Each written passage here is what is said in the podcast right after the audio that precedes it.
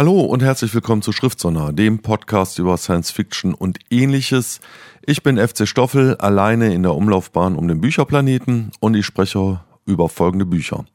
Ich bin Harrow von Tamsin Muir. Dann das Ministerium für die Zukunft von Kim Stanley Robinson. Klimakorrekturkonzern von Uwe Post und Silberklingen von Joe Abercrombie. Viel Spaß!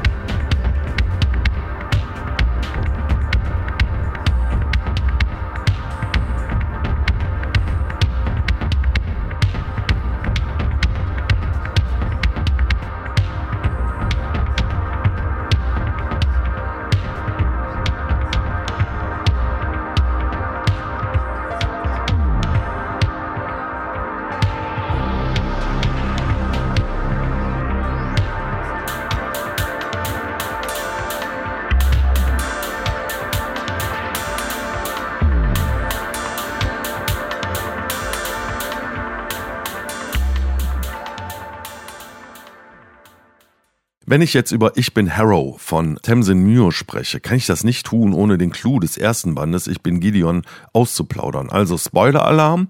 Alle, die den ersten Roman noch nicht gelesen haben und nicht gespoilert werden wollen, müssten jetzt dann leider vorspulen. Wir erinnern uns, im ersten Roman ging es darum, dass dieses ungleiche Paar, Gideon und Harrow, die sich eigentlich hassen, plötzlich zusammenfinden, weil sie gemeinsam auf Haus Kanaan die Liktorenwürde erlangen müssen gezwungenermaßen. Der Imperator hat es so gewollt.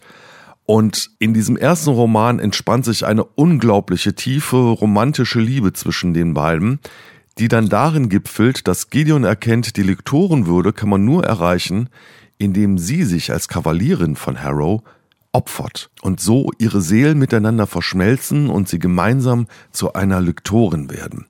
Und das ist so mit das romantischste und, und aufregendste, was ich so in letzter Zeit gelesen habe. Also noch besser kann man eine Liebesgeschichte eigentlich nicht schreiben. Die eine opfert sich für die andere und sie verschmelzen miteinander. Mich hat das unglaublich berührt. Ich fand das super. Und hinzu kommt natürlich diese ganze Nekromantik, dieses ganze punkige, jede Menge Splatter-Effekte, alles ziemlich blutig. Und so geht es im zweiten Roman auch weiter. Nur, der heißt ja Ich bin Harrow. Was ist denn jetzt eigentlich mit Gideon? Und das ist das Seltsame. Gideon taucht überhaupt gar nicht auf in dem Roman. Und Harrow scheint die Ereignisse auf Haus Kanaan komplett falsch zu erinnern. Sie spricht immer davon, dass Ortus ihr Kavalier war. Aber wir wissen doch, Ortus hat sich doch relativ schnell aus dem Staub gemacht, sodass Gideon zwangsläufig die Kavalierin werden musste. Also irgendetwas ist mit Harrow, mit ihrem Gehirn scheint an einigen Stellen irgendetwas nicht zu stimmen. Nichtsdestotrotz kommt die Geschichte in Gang. Harrow ist inzwischen im Kreis äh, der Lektoren aufgenommen beim Imperator, ähm, dem Auferstanden, dem Unersterblichen, mit einem Wort bei Gott. Und sie lernt dann ganz schnell, es gibt ein Riesenproblem, denn als der Imperator auferstanden ist und unsterblich wurde, ist dabei eine sogenannte Auferstehungsbestie entstanden ein seltsames Monster das ganze Planeten tötet und auf der Suche nach dem Imperator ist und dabei ganze Sonnensysteme zerstört. Und diese Auferstehungsbestien, von denen gibt es sogar mehrere, die müssen aufgehalten werden. Der Imperator zieht sich mit seinen Lektoren zurück auf eine Raumstation, genannt den Mieträum, und dort bereiten sie sich auf eine vermeintlich letzte Schlacht gegen die Auferstehungsbestie vor. Und wir erfahren auch relativ am Anfang, dass der Imperator dabei stirbt. Denn der Roman spielt auf mehreren Zeitebenen, aber dazu später mehr. Was mir unglaublich gut an dem Roman gefällt, und ich habe es ja eben schon angedeutet, ist halt, dass es ordentlich zur Sache geht. Also das ist actionreich, das ist düster, das ist blättermäßig. Und wir hören jetzt mal in eine Stelle rein, wo Harrow in einem Kampf verwickelt ist und das ganze Ausmaß ihrer nekromantischen Kraft das erste Mal wirklich erfassen kann. Irgendwo in den Abluftschächten über dir sprang der Mechanismus des Verbrennungsofens mit einem lauten Rums an. Der Heilige der Pflicht beobachtete, wie eine Düse eine durchsichtige Flüssigkeit vor seine Füße sprühte. Und du rissest die Tür aus ihren Angeln und schleudertest sie in den leeren Raum, in einer irrsinnigen, idiotischen, herrlichen Welle der Erregung. Und du marschiertest direkt in die ersten Flämmchen eines chemischen Feuers. Ein Alarm kreischte über euren Köpfen los, als würde er selbst zu Tode geröstet. Als du die glühend weiße Flammenwand vor dir sahst, wusstest du nicht, dass sie heiß genug war, um Stahl zu schmelzen. Du wusstest nur, welche Schritte du als nächstes tun musstest. Einer der Arme mit den Fingerspitzen aus flüssiger Asche hatte sich hinter dir zu zwei Skeletten geformt, deren äußere Schichten aus feuchter, regenerierender Asche bestanden. Du schobst sie mit schaukelnden Bewegungen nach vorn, um Ortus an den Beinen zu packen. Dann ließest du ihre Wirbelsäulen zu einer soliden Mauer heranwachsenden Knochens werden, einer rasenden Lawine aus stinkendem, flüssigem, ewigem Mark die du als eine Barriere aus tausend Schichten gegen die Flammen warfst. Feuer gegen Gebein, das sich immer wieder und wieder und wieder aufs Neue entfaltete, während die Flammen brannten und brannten und brannten. Du zogst den Schmelz von deinem eigenen Zähnen und fügtest ihn der schmatzenden, glühenden Schicht hinzu. Es war das erste Mal, dass du als Lektorin eine derartige Masse aus Gebeinen die Flammen eines Verbrennungsofens schicktest dass du die Grenze deiner Macht schauen durftest. Und diese Grenze erstreckte sich in eine solch verdammte Ferne, dass du sie nicht erkennen konntest. Soweit also der Ausschnitt aus Ich bin Harrow von Tamsin Muir und in diesem Ausschnitt werden direkt mehrere Dinge deutlich, wie ich finde. Zum einen das offensichtliche, über weite Strecken ist der Roman in der zweiten Person Singular erzählt, also in der Du-Form. Es hieß nicht Harrow riss die Tür aus ihren Angeln, sondern du rissest die Tür aus ihren Angeln. Und da dämmert einem schon, wer spricht denn da eigentlich zu Harrow? Moment mal, wir erinnern uns, Gideon ist ja mit Harrow verschmolzen. Wahrscheinlich, es kann gar nicht anders sein, spricht Gideon hier zu Harrow.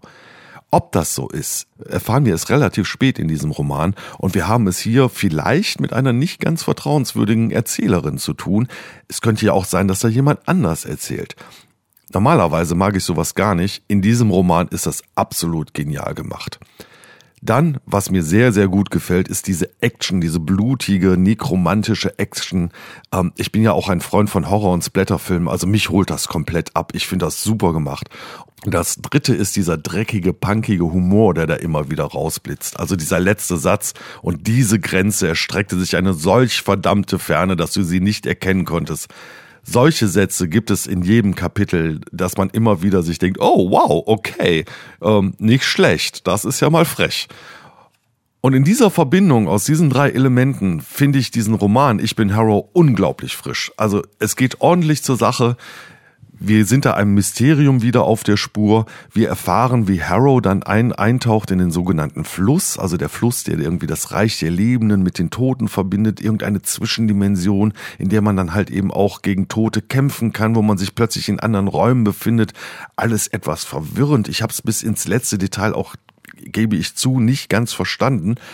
Das ist aber auch der Reiz an dem ganzen Roman, dass hier eine Welt beschrieben wird, die stellenweise in dieser Nekromantik so fremd ist, dass man nur erahnen kann, worum es eigentlich wirklich geht und man so einen kleinen Blick durch einen Türspalt in eine komplett fremde Welt bekommt. Ich fand's großartig. Also mir hat Ich bin Gideon schon unglaublich gut gefallen und Ich bin Harrow ist eine würdige Fortsetzung. Der Roman ist in mehreren Eben Zeitebenen erzählt. Zum einen spielt er in der Jetztzeit, kurz vor der Ermordung des Imperators. Dann wird den Rückblenden auf dieser Mieträum-Raumstation erzählt, wo die Gefährten des Imperators miteinander im Clinch liegen und äh, eine Intrige die nächste jagt. Und dann gibt es nochmal eine sehr seltsame Rückblende, wo Harrow versucht sich zu erinnern, was eigentlich auf Haus Kana angestehen ist. Und dort taucht aber immer wieder dieser Ortus auf, der ja gar nicht ihr Kavalier war. Und das ist wunderbar miteinander verwoben. Es ist ein heißer Fiebertraum, in dem es ordentlich zur Sache geht und in dem am Ende auch diese romantische Liebe zwischen Gideon und Harrow auch nochmal ganz wunderbar zum Tragen kommt. Also ich habe selten etwas so Frisches und Freches und Punkiges und Wahrhaftiges gelesen wie, wie bei Tamsin Moore und ich freue mich auf den dritten Teil. Wer sowas mag, ich kann es empfehlen. Ich bin Harrow von Tamsin Moore erschienen bei Heine.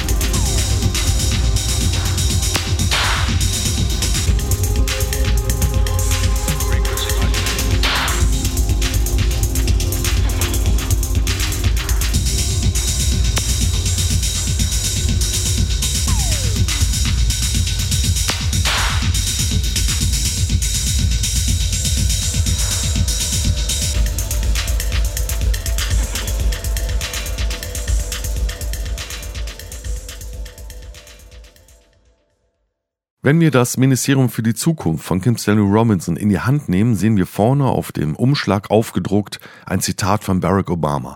Eines der wichtigsten Bücher des Jahres. Und tatsächlich war meine Erwartungshaltung sehr, sehr hoch. Ich habe mich sehr auf dieses Buch gefreut. Ich habe das vorbestellt und direkt am Erscheinungstag gekauft und verschlungen. Ähm, ja, hat es die Erwartungen erfüllt? Vielleicht erst einmal, worum geht es? Es geht darum, dass die Klimakatastrophe inzwischen voll zugeschlagen hat. Das spielt fünf Jahre in der Zukunft und an allen Ecken und Enden brennt es auf der Welt, im übertragenen Sinne. Aber in Indien gibt es eine Hitzewelle. Wir haben über 50 Grad Celsius und wir haben eine relativ hohe Luftfeuchtigkeit und wir lernen dann den Begriff der Feuchtkugeltemperatur kennen. Denn wenn die Feuchtkugeltemperatur, die Kombination aus Temperatur und Luftfeuchtigkeit über 35 Grad steigt, ist unser Körper nicht mehr in der Lage, sich selbst zu kühlen und durch Schwitzen äh, Kühlung herbeizuführen. Das hält man nicht sehr lange aus und es kommt zu einer humanitären Katastrophe nie gewesenen Ausmaßes. In Indien sterben in dieser Hitzewelle 20 Millionen Menschen. Der Arzt Frank May ist in einer kleinen Provinz und wie durch ein Wunder überlebt er das. Er ist aber natürlich komplett traumatisiert und findet dann auf Umwegen den Weg nach Zürich. In Zürich gibt es das sogenannte Ministerium für die Zukunft, eine Behörde der UN. Dort gibt es Mary Murphy, sie ist die Vorsitzende dieses Ministeriums für die Zukunft, wie es umgangssprachlich genannt wird. Dieses Ministeriums für die Zukunft soll in irgendeiner Weise administrativ, kontrollierend, nicht wirklich mit Macht ausgestattet, aber vielleicht dann doch mahnend sicherstellen, dass alle Staaten der Welt ihren Beitrag zur Abwendung der Klimakatastrophe leisten. Wie tun die Staaten das? Nun, indem sie sich regelmäßig treffen und sich gegenseitig erzählen, was sie alles Tolles gemacht haben. Aber es wird relativ schnell klar, außer, außer irgendwelchen Absichtsbekundungen kommt da nicht sehr viel bei rum. Und dann passiert diese Katastrophe, 20 Millionen Tote. Es kommt zu einer weiteren Konferenz und da hören wir mal eben kurz hinein, wie diese Konferenz sich gestaltet und was Indien für eine Lehre daraus zieht. Eine Weile sah es so aus, als würde es mit der großen Hitzewelle so laufen wie mit dem Schusswaffenmassakern in den USA. Von allen beklagt und verurteilt und dann sofort wieder vergessen oder verdrängt vom nächsten, bis sie zum täglichen Trommelfeuer zur neuen Normalität wurden. Es schien durchaus möglich, dass auch dieses Ereignis, die schlimmste Woche der Menschheitsgeschichte, vom Alltag eingeholt wurde. Und wie lange würde die Bezeichnung schlimmste Woche überhaupt zutreffen? Und was konnte man schon machen? Es war leichter, sich das Ende der Welt vorzustellen, als das Ende des Kapitalismus. Das alte Sprichwort hatte Zähne bekommen und war zur grausamen Realität geworden. Allerdings nicht in Indien. Bei den nächsten Wahlen erlitt die regierende rechtskonservative nationalistische BJP eine vernichtende Niederlage. Ins Amt gewählt wurde die neue Einheitspartei, die sich aus allen Religionen und Kasten, aus städtischen und ländlichen Armeen sowie aus gebildeten Schichten rekrutierte. Die Katastrophe hatte sie zusammengeschweißt und sie waren entschlossen zu einem echten Wandel. Die Energieunternehmen des Landes wurden verstaatlicht, sofern das noch nicht geschehen war, und ein riesiges Heer von Arbeitern machte sich daran, Kohlekraftwerke stillzulegen und sie durch solche zu ersetzen, die mit Wind, Sonnen- und Wasserkraft betrieben wurden. Man entwickelte Energiespeicher, die die weit verbreiteten Akkumulatoren verdrängen sollten. Überall in Indien kam es zu einem Umdenken. Im ganzen Land fingen Regierungsbehörden aller Ebenen an, diese Veränderungen voranzutreiben. Wenngleich dies von vielen bedauert wurde, kam es im Rahmen dieser neuen indischen Politik auch zu einer Radikalisierung mit einer klaren Botschaft an die Welt. Ändert euch mit uns, und zwar sofort, sonst ereilt euch der Zorn Kalis. Schluss mit billigen Arbeitern, Schluss mit dem Ausverkauf von indischen Ressourcen, wenn die Länder, die das Übereinkommen von Paris unterzeichnet hatten, also alle, tatenlos blieben, machten sie sich Indien zum Feind und mussten nicht nur mit dem Abbruch diplomatischer Beziehungen rechnen, sondern mit allem unterhalb der Schwelle einer offenen Kriegserklärung. Mit einem Wirtschaftskrieg zum Beispiel. Soweit also der Ausschnitt aus das Ministerium für die Zukunft von Kim Stanley Robinson.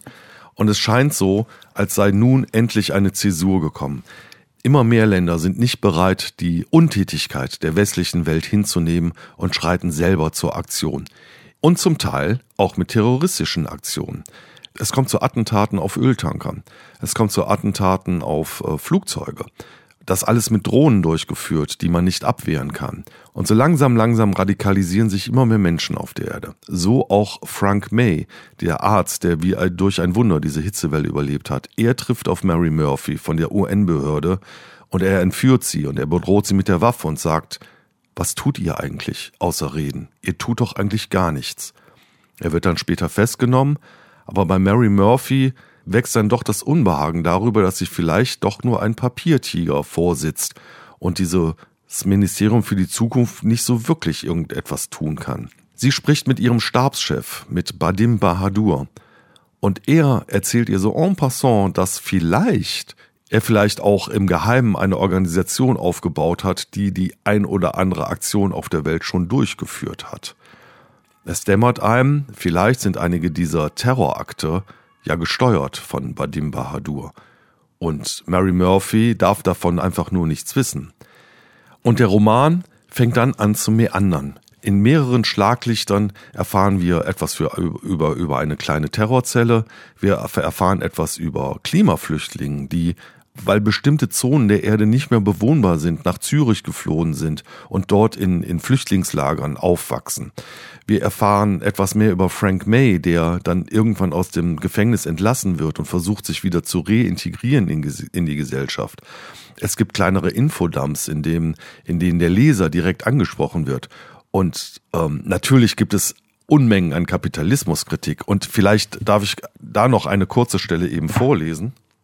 Möglicherweise haben sich einige Vertreter der reichsten zwei Prozent der Erdbevölkerung von der Behauptung verabschiedet, dass Fortschritt, Entwicklung und Wohlstand für alle acht Milliarden Menschen auf der Welt erreichbar sind. Und es folgt dann eine, eine längere Kapitalismuskritik und am Ende heißt es dann, noch einmal in aller Kürze, es ist genug für alle da. Und aus diesem Grund sollte niemand mehr in Armut leben. Und es sollte keine Milliardäre mehr geben. Dieses Genug sollte ein Menschenrecht sein, eine Schwelle, unter die niemand fallen dürfte und eine Obergrenze, über die niemand hinauswachsen kann. Genug ist so gut wie ein Gelage oder sogar besser. Die Suche nach einer passenden Lösung für dieses Problem bleibt der Findigkeit der Leser überlassen. Und diese Infodumps, diese Ermahnung, dieses Dozieren, muss man ja leider auch sagen, diese kleinen Anregungen über ein paar Dinge mal selber nachzudenken, finden sich öfter in diesem Roman. Und das ist ein Vorteil, aber vielleicht auch ein Nachteil dieses Romans. Dieses Schlaglichhafte, diese Infodumps, diese kurzen Vignetten. Es gibt ganz tolle Episoden darüber, wie zum Beispiel in der Antarktis versucht wird, die Eisschmelze aufzuhalten. Oder es gibt eine halbe Erde-Bewegung, die Korridore für Tiere schafft, über ganz Nordamerika hinweg. Eben aus dem Gedanken heraus, dass wir uns die dass die Menschen nur die Hälfte der Erde besiedeln sollten, damit das alles irgendwie gut geht. Und in diesen Episoden, das erinnert mich sehr an John Brunner Morgenwelt oder Schafe blicken auf. Irgendwie mag ich das, aber trotzdem zerfasert die Geschichte dadurch ein bisschen und so richtig viel Spannung kommt in das Ministerium für die Zukunft bei mir zumindest nicht auf. Nichtsdestotrotz habe ich diesen Roman in einem Rutsch durchgelesen und ich konnte ihn auch nicht mehr weglegen, weil er einfach sehr gut recherchiert ist. Hier bekommt man nochmal in geballter Form und vor allem nicht so knapp, nämlich auf ungefähr 800 Seiten, vor Augen geführt, was auf uns zukommt, wenn wir nicht endlich anfangen, etwas gegen die Klimakrise zu unternehmen.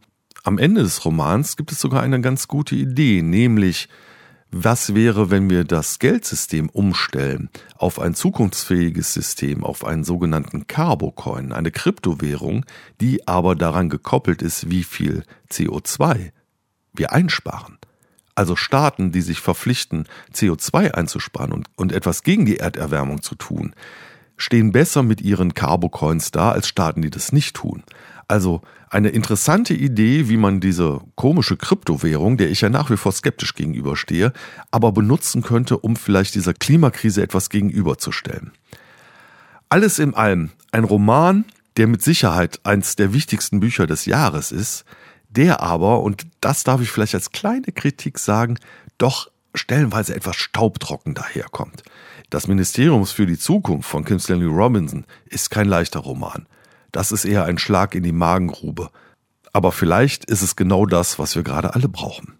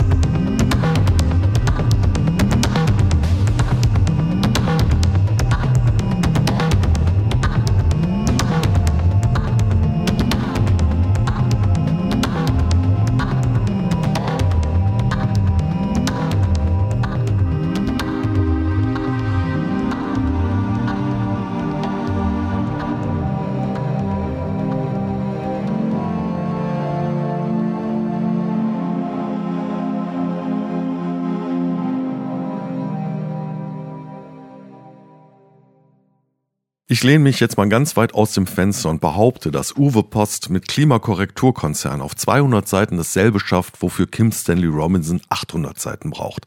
Nämlich uns auf eindrückliche Weise vorzuführen, dass die Klimakrise real ist. Und schwupps bin ich auch schon rausgefallen aus dem Fenster, denn natürlich kann man diese beiden Romane überhaupt nicht miteinander vergleichen. Kim Stanley Robinson hat einen komplett anderen Erzählstil als Uwe Post. Das ist, glaube ich, jedem klar.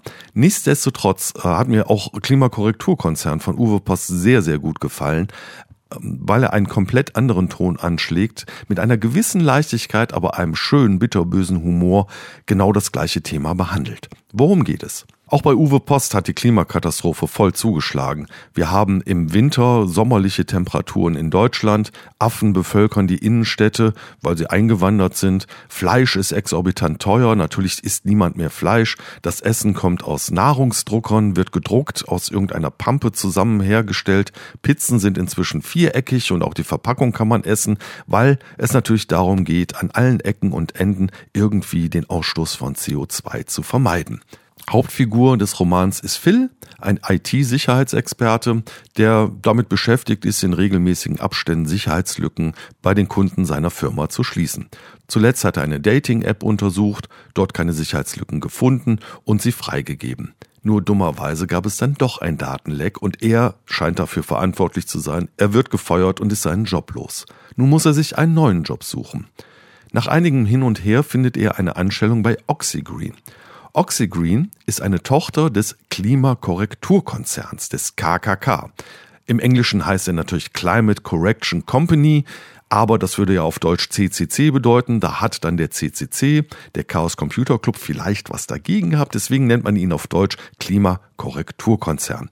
Phil ist jetzt dort bei Oxygreen für die Sicherheit zuständig. Er stellt als erstes fest, die Laptops ste stehen überall ungeschützt rum. Auf einige tropft es auch, einige stehen in irgendwelchen Pfützen. Also er ist da mehr oder weniger in einer, in einer verrückten Bande von Hippies gelandet, die nichts anderes als ihre Pflanzen im Kopf haben, mit denen sie CO2 binden wollen, wo sie versuchen, die Pflanzen gentechnisch zu verändern, um etwas gegen die Erderwärmung zu tun. Aber von Sicherheit und Computern hat da scheinbar keiner eine Ahnung.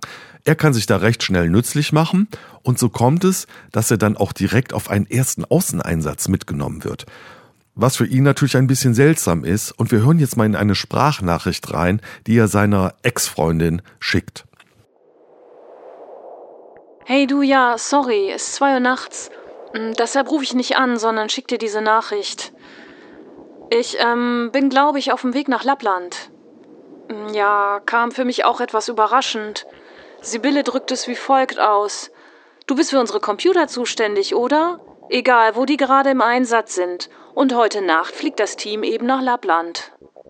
Nach Enonteklö, um genau zu sein. Klingt finnisch, oder? Ich hab's abgelesen. Merken kann ich mir das nicht. Hast du schon mal von der Waldtundra gehört? Ich nicht. Nadelwälder, Fichten, Kiefern, ab und zu eine Birke. Ach ja, Enonteklö liegt nördlich des Polarkreises. Deshalb ist es auch völlig egal, um welche Tageszeit man hinfliegt. Es ist quasi immer dunkel. In dieser Jahreszeit jedenfalls. Keine Ahnung, warum die den Ausflug nicht im Sommer gemacht haben. Vielleicht hat sich das Projekt verzögert. Ich frag besser nicht. Bin ja erst seit drei Wochen bei Oxygreen. Eine frühstlose Kündigung im Leben reicht mir. Und ich möchte ungern in Nordfinnland zurückgelassen werden. Andererseits bin ich Computernerd. Zu viel frische Luft und unser Eins geht ein wie eine Primel. Ach ja, das Projekt. Also, es geht um Tilansien. Ein großes Freilandexperiment. Im Labor vermehren sich die genetisch modifizierten Dinger wie der Schimmel hinter meinem Kühlschrank. Und tun sie das auch draußen? Und warum Lappland? Weil sich hier der Klimawandel doppelt so stark auswirkt wie anderswo. Auftauende Permafrostböden sind kein Spaß. Sie setzen nämlich CO2 frei. Viel CO2. Zu viel. Unsere Tilansien. Meine Güte, ich sag schon unsere, aber na gut, ich gehöre jetzt zur Firma, ne? Wo war ich? Also, sorry, ich bin durcheinander. Ich war noch nie in Finnland, geschweige denn in Lappland. Polarnacht kenne ich auch nur aus dem Erdkundeunterricht. Ich musste mir schnell noch eine Winterjacke und dicke Stiefel leihen. Überraschenderweise hat Alf die gleiche Größe wie ich. Hatte ich dir eigentlich ein Foto von ihm geschickt? In Innonteklö liegt übrigens Schnee. Viel Schnee. Wann hast du das letzte Mal Schnee gesehen? Oder richtig gefroren? Ich hab fast ein bisschen Angst.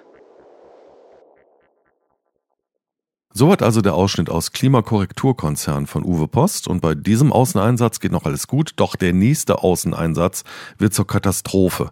Gentechnisch veränderte Algen sollten im Meer ausgesetzt werden, doch es stellt sich heraus, dass die Algen falsch verändert wurden und aller Wahrscheinlichkeit nach liegt es an dem Computer von Phil.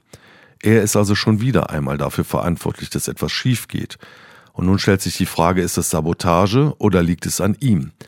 Denn wir erfahren in dem Roman durch Rückblenden, dass Phil es auch nicht immer so einfach hatte in seinem Leben. Und es stellt sich die Frage, ob mit Phil wirklich alles in Ordnung ist. Er leidet vielleicht an Paranoia, vielleicht braucht er einen Psychiater, aber vielleicht ist er auch einfach nur nicht paranoid genug, um zu erkennen, dass er wirklich das Opfer von Sabotage ist und dass man ihm ganz, ganz übel mitspielt. Und daraus bezieht der Roman über weite Strecken seinen Reiz, dass man sehr, sehr viel über Phil erfährt in ganz tollen Rückblenden und ganz tollen kleinen Geschichten, die die auch sehr ernsthaft geschrieben sind, eine gewisse Wahrhaftigkeit haben und äh, ganz, äh, ganz toll Phil charakterisieren. Also äh, er ist mir wirklich ans Herz gewachsen mit all seinen Fehlern und Unsicherheiten. Also der ist einfach super charakterisiert und zum anderen ist ähm, ordentlich Action in dem Roman. Also es ist tatsächlich so eine Geheimdienstgeschichte, so ein ähm, so ein Whodunit-Krimi, der gegen Ende für meinen Geschmack ein bisschen zu schnell sich dann auflöst. Aber im Großen und Ganzen muss ich sagen, ich, mir hat Klimakorrekturkonzern von Uwe Post ausgesprochen gut gefallen. Er hat natürlich den Uwe Post äh, typischen Humor, diesen bitterbösen schwarzen Humor, wo einem hin und wieder auch mal das Lachen im Hals stecken bleibt. Und zum anderen, ich habe schon mal gesagt, finde ich die Charakterisierung von Phil unglaublich gut. Ich habe mich da neulich noch mit Patrick drüber unterhalten, der ihn auch gelesen hat und der auch Programmierer ist und der gesagt hat, irgendwie habe ich das Gefühl, äh, der kennt mich, der beschreibt mich da. Ja, und das ist doch ein großes Lob, dass es tatsächlich Uwe Post geschafft hat, hier eine, einen Charakter zu erschaffen, der einem sehr nah ans Herz gewachsen ist. Also eine, eine gute Ergänzung, wie ich finde, und ich würde sogar sagen, ein Must-Read zu Das äh, Ministerium der Zukunft ist hier Klimakorrekturkonzern von Uwe Post, 200 Seiten. Das hat man wirklich schnell durchgezogen und man hat Spaß und man lernt trotzdem auch nochmal etwas über die Klimakrise.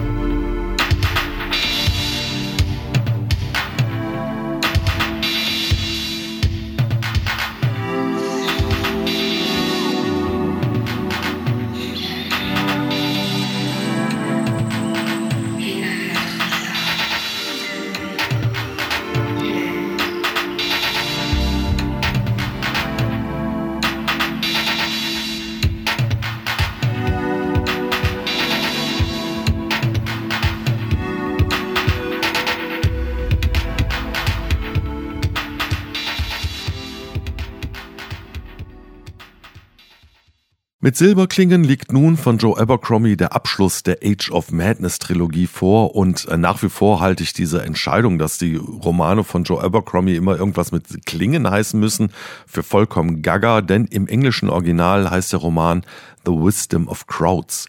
Und tatsächlich geht es hier um die vermeintliche Weisheit von Menschenmassen.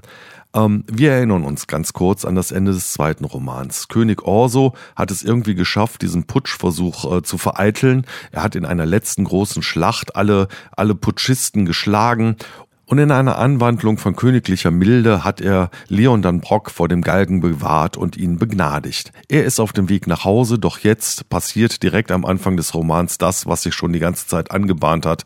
Die Revolution bricht los, die Niederreißer und die Niederbrenner fallen gemeinsam über König Orso her und seine Mannen, das ganze Volk erhebt sich und König Orso wird gefangen genommen. Und nun herrscht das Volk. Die Revolution ist im vollen Gange, der große Umbruch hat endlich angefangen. Die Machtverhältnisse verschieben sich komplett. Das Volk herrscht. Nun ja, nicht wirklich, denn einige Opportunisten verstehen es sehr gut, sich auf die Seite des Volkes zu schlagen. Sie legen ihre adlige Kleidung ab, kleiden sich betont einfach und volksnah und mischen dann doch in dieser, in, in, in dieser Ratsversammlung der einfachen Leute mit. Mit vorne dabei ist Savin dann Glockda die Frau von Leon Danbrock. Sie versteht es meisterlich, sich irgendwie durchzuwuseln und nach wie vor ihre eigenen Interessen zu verfolgen. Und tatsächlich auch Leon Danbrock, der junge Löwe, der Putschist, der wird natürlich von den Revolutionären als Held gefeiert. Er ist eigentlich ein Krüppel, er hat sein Bein verloren, aber er wird so ein bisschen als, als Kriegsheld gefeiert und er darf auch mit in dieser Volksversammlung sitzen und seine, seine Meinung zum Besten tun. Allein, was heißt das für das Volk? Hat sich denn nun wirklich was geändert? Nun, so richtig geändert hat sich nichts, denn die Brotpreise sind immer noch exorbitant hoch, es herrscht an allen Ecken und Enden Hunger und Not und es fragen sich allmählich einige, wann, ob nicht vielleicht doch König Orso der bessere der bessere Herrscher war als diese seltsame Volkskammer, in der zwar viele Reden geschwungen werden, aber sich so richtig was verändert, eigentlich nicht.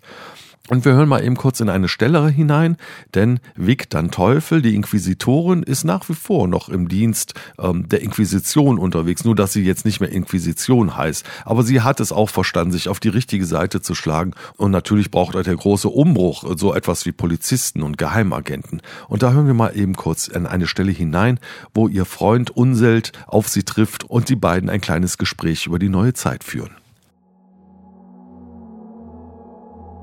Unselt sah bei der ganzen Sache zu, während er sich mit dem wie üblich resignierten, deprimierten Gesichtsausdruck wärmend in die ineinander geschlungenen Hände blies. Also, dann sind wir jetzt nicht mehr die Inquisition? Sie war verdammt froh, dass er noch lebte, aber sie ließ sich das kein bisschen anmerken, sondern knurrte ihn so ungeduldig an wie früher. Kommissar Pike hatte das Gefühl, der Name würde die falschen Zeichen setzen. Und an sechs Jahrhunderten Folter, Verbannung und Hinrichtungen erinnern, meinen Sie? So ähnlich. Aber irgendjemand muss ja dafür sorgen, dass die Leute keine Grenzen überschreiten. Selbst wenn diese Grenzen inzwischen höllisch verschwommen sind. Und wer wäre dafür besser geeignet als die Leute, die das immer schon gemacht haben, oder wie? Man kann ja nun wirklich nicht sagen, dass wir für dieses Arbeitsfeld keine ausreichenden Erfahrungen mitbrächten. Also, dann sind es dieselben Leute und sie machen dieselbe Arbeit, aber sie nennen sich anders? Du kommst der wahren Natur des großen Umbruchs damit möglicherweise näher als Vorsitzender Risino in 100 Jahren großer Reden. Willkommen in der neuen Union und beim Volksinspektorat, dessen Hauptquartier sich im Haus der Wahrheit befindet. Das ist das große Gebäude im Agriont, das mit den kleinen Fenstern, falls du dich das schon gefragt haben solltest.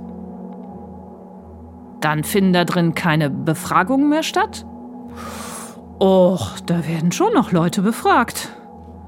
Nur freundlicher als früher? Kann ich mir nicht vorstellen. Aber dann ist die Wahrheit wichtiger, als sie es früher war. Das wird sich im Laufe der Zeit zeigen. Obwohl Vic sich das eigentlich auch nicht vorstellen konnte. Soweit also der Ausschnitt aus Silberklingen von Joe Abercrombie und äh, tatsächlich ist das ja die spannende Frage, ist denn dann jetzt die Wahrheit wichtiger als früher? Und die Antwort darauf lautet natürlich nein, ist sie nicht. Es geht nur darum, dass die einen Machthaber durch andere Machthaber ausgetauscht wurden und ansonsten ändert sich für das einfache Volk eigentlich nichts. Streng genommen wird es sogar nur noch schlimmer, denn Hunger und Not werden nicht weniger. Was Joe Abercrombie hier macht, ist eigentlich äh, die französische Revolution noch einmal in seiner Welt nachzuerzählen. Denn der etwas gemäßigte Anführer, der Niederreißer, Risinot, ein Redenschwinger, der Ideale von Freiheit und Gleichheit und Brüderlichkeit hat, der wird relativ schnell geschasst und ermordet und nun haben die Niederbrenner das Sagen. Das sind mehr oder weniger die Jakobiner, die nun hier in dieser Welt von Joe Abercrombie mit einem Terrorregime regieren und in der gilt, alle, die nicht für uns sind, sind gegen uns. Und es beginnt ein fröhliches Abschlachten vermeintlicher Feinde, Denunziationen sind an der Tagesordnung und es, es geht eigentlich nur noch um Terror und an Aufbau oder an eine Verbesserung der Verhältnisse ist gar nicht mehr zu denken. Im Norden des Landes gibt es Ricke mit dem langen Auge, Zickericke, wie sie einige nennen. Sie hat es geschafft, durch eine geschickte Intrige die Macht an sich zu reißen. Aber auch für sie ist es nicht so einfach, denn die Nordmänner wollen ihr zwar folgen, aber es gibt immer noch den schwarzen Dau weiter im Norden, der irgendwann ankommen wird und seinen, seinen Königsthron zurückhaben will. An ihrer Seite sind der Nagel und Isan Ifal, diese Hexe, die ihr beigebracht hat, mit dem langen Auge umzugehen, und mit den beiden zerstreitet sie sich. Sie, sie wird verlassen von ihnen und steht nun ganz alleine da. Und der schwarze Doe kommt mit seinem Mann immer näher. Auch da fragt man sich, wie kann das eigentlich gut gehen? Und diese beiden Geschichten laufen nebeneinander her. Und man ahnt schon, weil man kennt ja Joe Abercrombie, es kann eigentlich alles nur noch böse und schrecklich ausgehen. Und mit der Weisheit der Massen ist es nicht weit her. Die ist schlicht und ergreifend nicht vorhanden. Was mir an diesem Buch besonders gut gefallen hat, die Personen sind wieder einmal ganz hervorragend gezeichnet. Man fiebert eigentlich mit jeder Person mit. Allen voran König Orso, der, der so eine heitere, unbeschwerte, zynische Art hat. Er ist in diesem ganzen Wahnsinn der Einzige, der, obwohl er ein totaler Lebemann und Nichtsnutz ist, immer wieder die Situation der Lage erkennt und äußerst bitter kommentiert. Und das zieht sich eigentlich durch den ganzen Roman, eine bitterböse Abrechnung mit all den Ideen von Revolution und Freiheit und Gleichheit und Brüderlichkeit. Im Prinzip erzählt uns Joe Abercrombie das, was Kim Stanley Robinson auch schon gesagt hat. Ein Ende der Welt ist eher vorstellbar als ein Ende des Kapitalismus.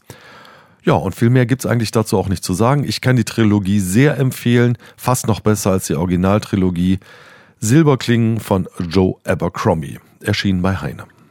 Und damit bin ich auch schon wieder am Ende dieser Sendung angelangt. Mein Dank gilt nach wie vor Doris Mücke für die vorgelesenen Ausschnitte. Und das letzte Wort hat Karl Marx, denn ein Zitat von ihm stellt Joe Abercrombie dem dritten Teil seines Romans voraus. Alle großen weltgeschichtlichen Tatsachen ereignen sich sozusagen zweimal. Das eine Mal als Tragödie, das andere Mal als Farce. In diesem Sinne, schönen guten Abend.